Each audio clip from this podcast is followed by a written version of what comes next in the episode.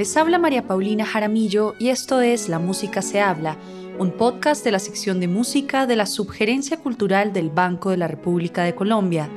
En el programa de hoy hablaremos con Carlos Alberto Durán. Para mí una de las cosas más interesantes o más importantes y fundamentales cuando tú eres compositor es que tú tengas todo el derecho de deshacer, hacer, hacer revisiones, cambiar, no estar apegado en realidad a la música. El compositor y guitarrista Carlos Alberto Durán se ha caracterizado por tener un estilo ecléctico en influencias junto a una gran expresividad musical, la cual le ha permitido trabajar en proyectos que van desde las músicas populares como el tango, el rock, el pop, el jazz, hasta la música para medios audiovisuales y la música de concierto. Su música ha sido interpretada por la Filarmónica de Bogotá, la Orquesta Sinfónica Nacional de Colombia, la Orquesta Sinfónica de AFIT, entre otras. Ha sido el compositor de diversos proyectos audiovisuales, entre los que se encuentran la película Apatía de Arturo Ortegón y las series de televisión Arrepentidos y Los Noventas para Fox Telecolombia y National Geographic en Latinoamérica. Fue becario del Banco de la República y ha sido ganador del Premio en Composición Sinfónica de la Filarmónica de Bogotá y dos veces ganador del Premio Nacional de Jóvenes Compositores Sinfónicos de la Orquesta Sinfónica de Caldas. Es magíster en composición de Manes School of Music y guitarrista y compositor de la Universidad Nacional de Colombia.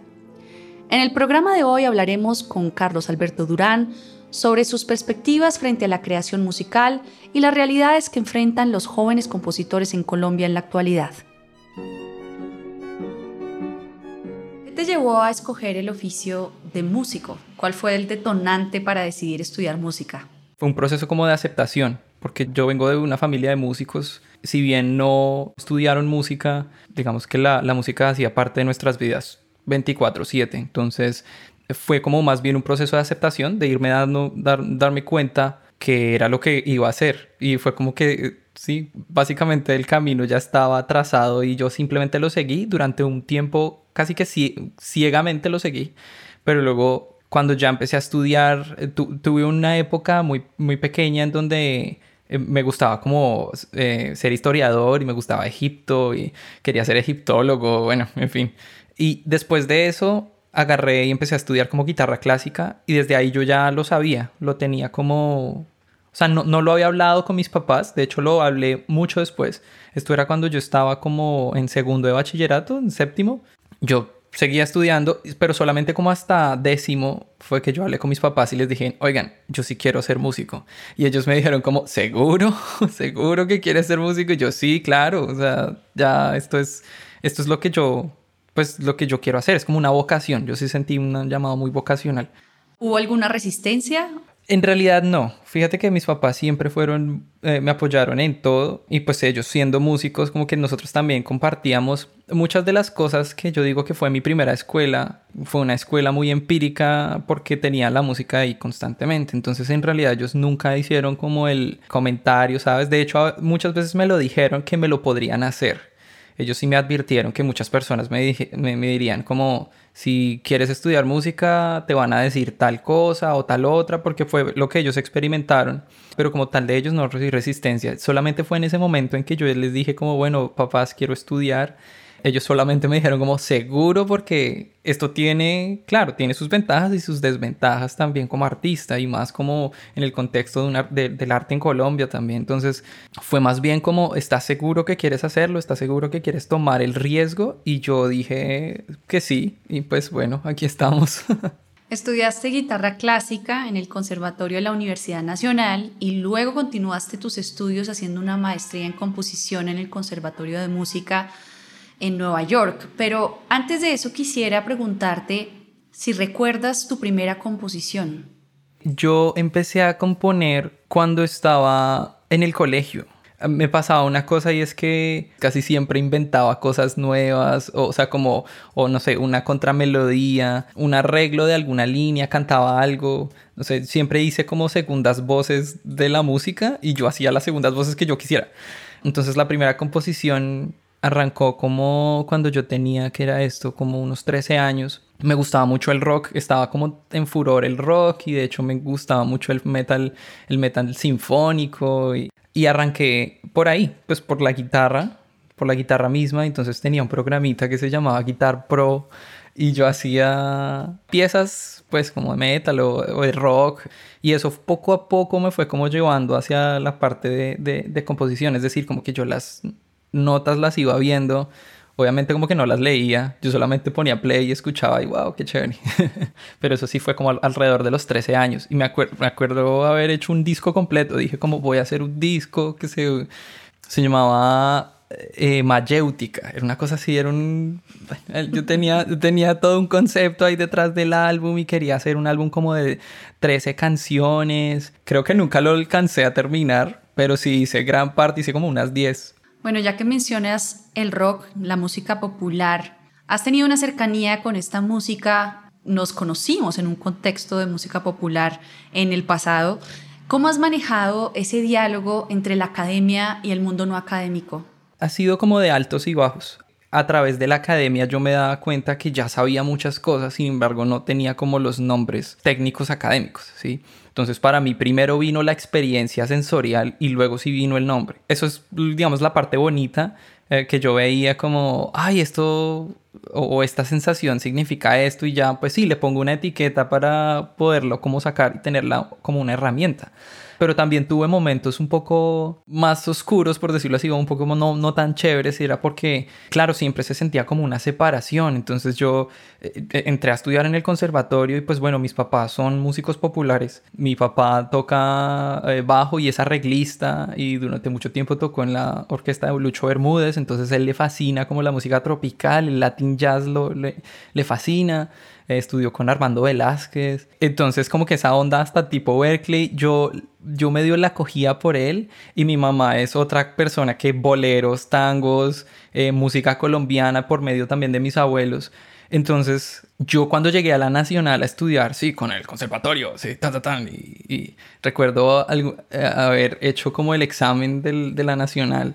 Y recuerdo a una, a, a, una niña diciéndome como, tú no eres del básico, tú estuviste en el básico y yo, eh, no, yo, ¿qué es eso? O sea, no tengo ni idea cuál es el básico. Y me, ya me empezó a decir como, ay, pobrecito, como que, ay, no vas a pasar.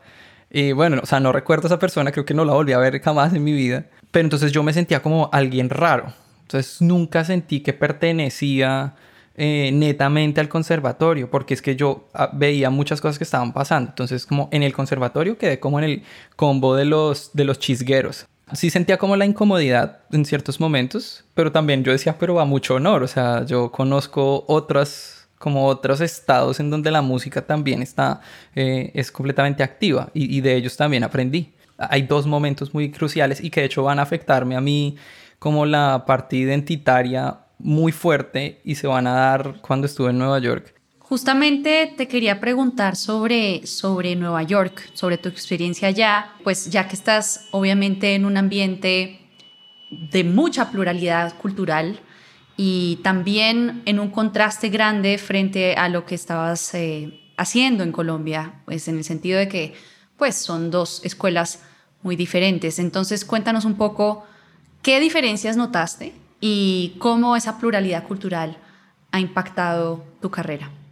Es muy curioso porque de hecho la pluralidad cultural, como la mencionas tú en Nueva York, es, es, explosiva. Fui a una universidad que no solamente tiene el conservatorio, sino que también en el mismo edificio compartíamos con The New School of Jazz. ¿sí? Eh, yo estudié en The New School, pero eh, The New School absorbió un conservatorio que se llama Manes School of Music.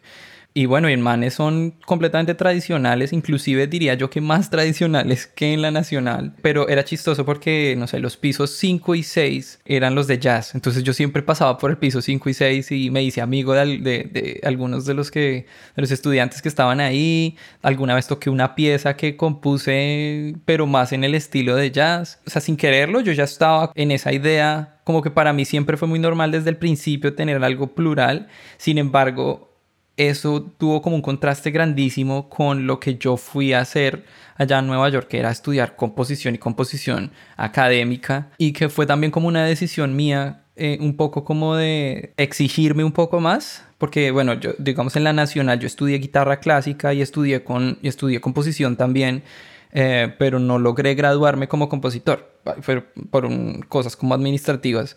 Eh, sin embargo, vi casi toda la carrera Entonces, de hecho, conocí al maestro Gustavo, que para mí fue como una luz en el camino, él me cambió el chip también. Y de hecho fue la, la persona que me dijo alguna vez como, es que usted tiene un pequeño problema y es que puede hacer varias cosas bien. Entonces usted es intérprete, ¿sí? Pero usted, eh, usted toca música popular, pero también toca música clásica, pero usted también compone y usted compone música popular.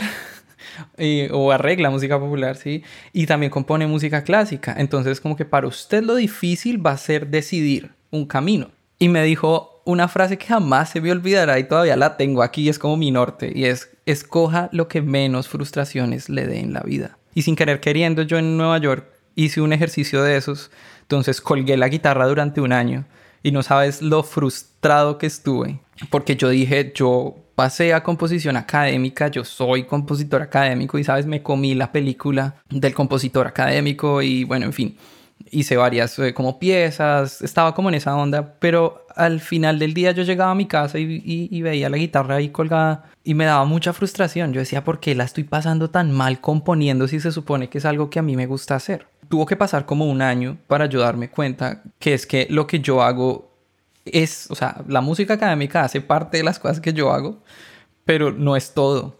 Y yo principalmente soy guitarrista. Y de repente me invitaron unos colombianos a tocar. ¿Y qué tocamos? Toqué tangos, toqué boleros.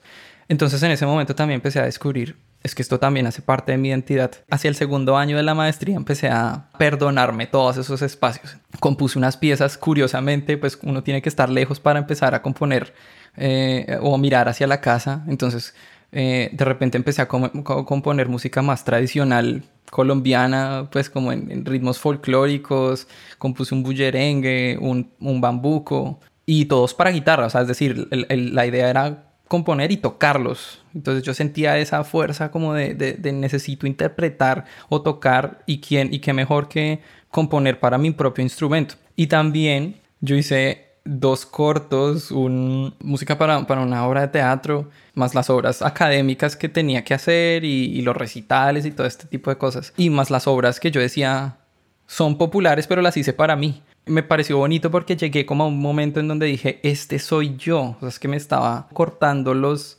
las, las ramas. Yo, yo en algún momento vi como esa analogía me pareció muy bonita. Es como las ramas de un árbol. Son demasiadas influencias. Entonces eso florece en lugares muy distintos. Para los oyentes que no están familiarizados con tus composiciones, ¿cuáles obras tuyas serían las que capturan gran parte de la esencia de tu trabajo? Hay obras que logran como cruzar los, los mundos, ¿no? Esos cajones preestablecidos.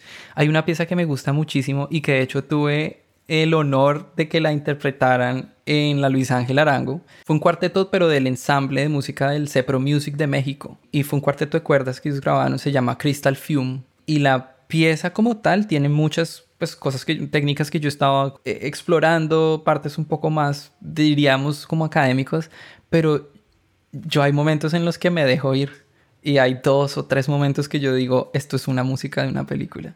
Creo que es, esa, esa pieza es como una de las que cruza más mundos. Has trabajado en música incidental, has sido orquestador, arreglista, compositor de música contemporánea, de cine, etc. ¿Qué tan importante es la versatilidad en un compositor hoy en día? Yo digo que también depende mucho como del tipo de personalidad que tenga, ¿no? O sea, todo esto es, a mí me parece esencial, o sea, me parece lo más importante que uno puede hacer, sobre todo cuando uno ya se quiere adentrar como en la música para cine, esto es, un, esto es una industria completamente ya fomentada y cimentada, mejor dicho, eso está, hay unas estructuras casi que piramidales que ya nada que hacer, y nada más el hecho de poder saber orquestar, saber, eh, bueno, arreglar, obviamente componer, que es como la cabeza, que es lo que queremos hacer todos, tener todas esas bases claras y no solamente eso, sino volverte miembro de un equipo, eso es fundamental. Sobre todo para las personas que quieren trabajar en música para cine en este momento. ¿Qué es lo que te da la otra tipo de música, la música académica? La música académica lo que me gusta es que yo no tengo que seguir ninguna regla. Yo no tengo que justificar, yo no tengo cliente, el cliente soy yo. Si yo lo pienso de esa manera, pues yo hago lo que, lo que yo quiera. Eh, yo puedo orquestarlo y entonces se vuelven es como decisiones creativas más que por una cuestión de tiempo. En cambio, en la música para cine tú compones y existe el que compone y el que orquesta, el que prepara la música y, y, los que lo graban y todo, pero es porque es mucha música en muy poco tiempo y se necesita un equipo para sacar una línea de producción. Entonces yo sí digo que la versatilidad a mí me ha ayudado obviamente a estar en estos mundos, pese a que yo sí tengo ciertos límites, es decir, porque yo, yo, he visto que hay personas que, que son muchísimo más inquietas que yo. Entonces están saltando mucho de, de, un lado a otro y de pronto aprenden instrumentos nuevos o cosas así. Yo sí siento que soy guitarrista y de ahí no me salgo quizás tengo instrumentos, eh, todos los que sean de cuerda punzada, pues los toco, obviamente. Entonces, aquí ahorita tengo un requinto veleño que estoy eh, enamoradísimo, estudiándolo, haciendo, pues como tocando la música tanto tradicional como también viendo qué, qué más se puede hacer con él, metiéndolo mucho en el cine porque pues ese, ese, ese instrumento suena precioso para el cine, o sea, eso es una deuda que tenemos nosotros los, los colombianos y los del altiplano cundiboyacense con el cine. Y pues bueno, yo sí, yo sí quiero como meterlo mucho más. Ahora que mencionas esos dos sombreros, está el sombrero de trabajar para alguien más como compositor y también el sombrero de trabajar para uno mismo porque pues es finalmente su proyecto creativo. ¿Cómo concilias es, esas dos cosas, sobre todo en un mundo donde los creativos muchas veces les da miedo monetizar su creatividad porque sienten que una vez lo hagan, pues entonces van a perder la libertad. Bueno, hay dos temas. Punto número uno, debe haber todavía un apego muy grande en la música. Y digamos que para mí una de las cosas más interesantes o más importantes y fundamentales cuando tú eres compositor es que tú tengas todo el derecho de deshacer, hacer, hacer revisiones, cambiar, no estar apegado en realidad a la música. Eso te ayuda tanto a ti como artista solo, porque si quieres que funcione, por ejemplo, si quieres que la pieza la graben, pero tu obra es, es un quinteto de cuerdas y en realidad es para cuarteto la oportunidad que, que pueda salir, si uno se está muy apegado a la música, pues uno no, no le hace nada, no la modifica. En cambio, la persona que se busca la oportunidad dice, no, esto es un cuarteto igual, yo lo reorquesto, yo hago, yo hago una revisión, hago otra versión y lo envío. Y de la misma manera te ayuda cuando tienes un cliente. Es lo típico, eso te va a pasar un montón de veces y te va a pedir revisiones y muchas veces no lo vas a convencer, en fin. Y a la final es un poco más difícil porque precisamente es una persona que de pronto no sabe de música. Y bueno, ¿y cómo le vendes a una persona que no sabe música? O sea, no tienes absolutamente nada que decirle y es solamente que lo escuche y diga bien. Y si no, te, y si no le gustó, pues te toca volverlo a hacer, o sea, o te toca hacer cambios.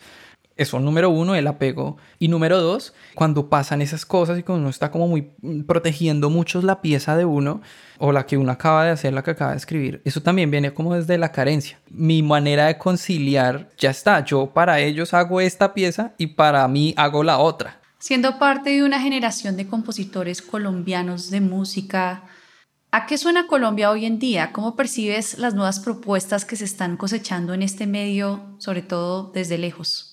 La primera vez que salí del país, me grabé esto en la cabeza. Y era que precisamente Colombia es demasiado diverso, es extremadamente diverso. Ahora, ¿qué es lo que está pasando?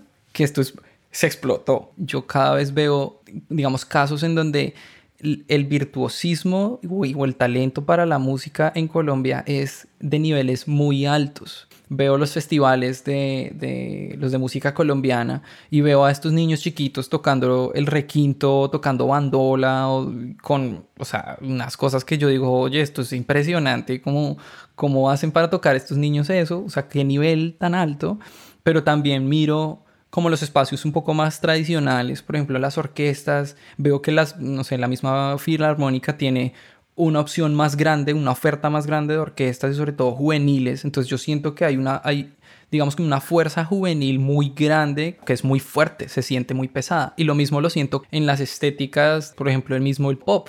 Solo recuerdo ahorita uno que yo digo como, ah, no lo puedo creer, que es, eh, se llama Bua 2030, 2030. Es de una compañera que de hecho era de la Nacional, pero ella es cantante y clarinetista y eh, tienen un un combo loquísimo, me parece buenísimo, o sea, me parece excelente. Recuerdo haber visto hace unos años también a Between, ellos cuatro, y bueno, ahorita las años también solas, impresionantes. Bueno, siempre con mis amigos del colegio hemos escuchado como a Edson Belandia desde que estaba en Belandia y la Tigra. Y bueno, y estar yo en el pop alternativo y conocer esa tarima con Bolena Prada y con Carabanchela, que era otra banda impresionante es muy interesante ver cómo en, bueno, en Bogotá, sobre todo porque yo me movía mucho en Bogotá, hay tanta diversidad y hay tantas cosas como tan diferentes, tanta música tan diferente. De todo eso, algo tiene que salir y muy bien, ¿sí? Yo creería que ahora lo, lo importante es que, que estemos mucho más centrados en la parte, no sé, de la gestión. Es muy, es muy importante saber eso. Es muy importante porque pues todos hacemos una música de locos buenísima, muy interesante pero a la hora de autogestionarnos eh, o encontrar, eh, encontrar como tratos, negociar nuestra propia música, ¿sabes? Como hacer valer lo que nosotros hacemos también, eso necesita... Yo creo que eso es lo que más se necesita. Y no solamente para las personas de la industria, porque yo, o sea, yo siento que ahorita la, la, la industria está, está muy fuerte porque hay referentes muy fuertes. Y digamos que los que siguen a ese como círculo están bien, o sea, ellos están aprendiendo un montón de cosas, pero eso es súper importante y necesario para las demás músicas también, ¿sí? Es simplemente como son mercados quizás más pequeños, sí, pero igual son mercados como potenciales y muchas veces a las personas o a los músicos no nos enseñan eso, no nos enseñan cómo encontrar nuestra audiencia y todas esas cosas. Yo te lo estoy diciendo en este momento como si yo supiera mucho, yo tengo ni idea. yo hago música y yo encontré como mis dos lugares, pero es porque ya eran lugares establecidos y digamos que hago la música y ahí queda y ahí suena bien y digamos que en los audiovisuales me ha ido bien pero digamos yo vender mi propio proyecto, no sé, algún día, decir un disco de Carlos Durán con obras que no sean de conciertos, sino que sean de otra cosa, uff, difícil, o sea, a mí me cuesta como pensar, ¿a quién le vendo eso? Bueno, ya para finalizar, quisiera preguntarte de qué manera el arte, o en este caso la música, puede ser un agente transformador de los problemas que enfrenta la sociedad hoy en día, sobre todo los problemas en Colombia que parecen no terminar. Es, es, es, muy fácil ser apático y decir como, pues es que el arte es arte y ya, y de hecho no debería tener función, y en fin, bueno, hay muchas, hay muchas personas que de hecho tienen esa eh, visión, pero si uno se toma en serio esta pregunta es muy complejo de resolver. Te voy a contar un poco como de, de desde mi parte, un poco mi perspectiva y sobre todo el, de la idea que tengo que la idea que tengo con el requinto, la idea que tengo aquí en este momento y es, pues tú sabes que el requinto y bueno, de hecho todos los instrumentos esos vienen de una, de una familia de, de, de, guitarrillos, ¿no? Y todos son hermanos. Y en Latinoamérica hay muchísimos guitarrillos, ¿no? Entonces, en, en, Colombia tenemos de hecho tres guitarrillos. Entonces tenemos el, el, tiple, que sería el nacional, el tiple requinto, que es como un primo ahí hermano metido del, del, del tiple.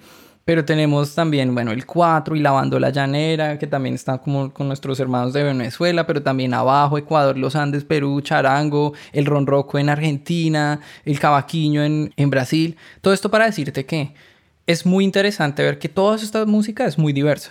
Y todos nosotros defendemos muchísimo la diversidad, ¿no? Latinoamérica es muy diversa. Y no solamente, digamos, hablo de Colombia. Colombia es, el caso especial porque es extremadamente diversa, ¿sí? Eh, yo digo que casi que geográficamente nos obligó a ser demasiado diversos. Pero yo voy es más como entender los orígenes. Nos hace también quitarnos un poco como la, la mentalidad de, de ¿sabes? Como lo, nuestro propio es lo mejor, ¿sabes? Como decir, no, las arepas de Colombia son las mejores y no las arepas venezolanas. ¿Cuál es? O sea, ¿quién es el original? Eso a la final esa respuesta no importa. Entonces, lo que yo vine a hacer aquí en Los Ángeles, eh, parte de, de ese proyecto es, a través del requinto, reivindicar un poco como históricamente el instrumento, o localizarlo y saber de dónde viene para saber que a la final nada más intentando resolver esa pregunta de cómo, venga, pero ¿cuál era el original? Entonces decimos, no, pues el original era ya de España, la guitarra o lo que sea. Eso, eso ya nos cambia a nosotros la mentalidad de sectarios. ¿sí? Eso acaba completamente con el sectarismo. Porque yo te lo digo, el requinto o los instrumentos, estos instrumentos, estos guitarrillos, son todos parecidos, pero son iguales, exactamente iguales. Y eso pasa con la música misma, sobre todo con el folclore latinoamericano. Entonces he estado como averiguando cositas del son jarocho y como el, joropo y ver los, las similitudes tan grandes y obviamente que vienen del fandango español, pero entender eso simplemente como que te abre a ti las, la, la, como los ojos un poco y decir como, pero es que a la final si todo es lo mismo, porque entonces estoy poniendo uno encima de lo otro, ¿sí? Porque una idea es más importante que la otra o porque yo soy mejor porque tengo esta idea o esta corriente política que mejor soy mejor que otra persona, si a la final todo es el, es el mismo espectro. Es lo que yo estoy buscando un poco, como que a la final esas diferencias que nosotros defendemos a capa de espada no son tan grandes en realidad. O sea, es, es, como un velo que nosotros necesitamos reforzar para saber, bueno, de quién, de, de dónde somos o simplemente como que lo, lo, único que nos divide en realidad físicamente son las, las fronteras como geográficas, ¿sí? Entonces eso también como que filosóficamente o, o, conceptualmente, si se quiere llamar, va, es hacia, va ligado hacia la resolución de conflictos. ¿Por qué voy a pelear yo contigo? ¿Por qué voy a hacer, por qué voy a tener xenofobia? Siento que eso es como la parte transformadora.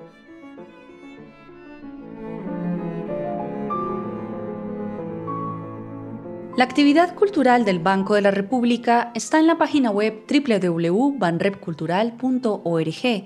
Síganos en Facebook como Sala de Conciertos Luis Ángel Arango y en Instagram, Twitter y YouTube como Banrep Cultural. La Música se habla es una producción de la sección de música de la Subgerencia Cultural del Banco de la República de Colombia. La música de este podcast es parte del trío Opus 32 de la compositora colombiana Amparo Ángel, interpretado por el Swiss Piano Trio, grabación que hace parte del disco Compositores de nuestro tiempo, volumen 2, editado y publicado por el Banco de la República. Mi nombre es María Paulina Jaramillo, hasta una próxima ocasión.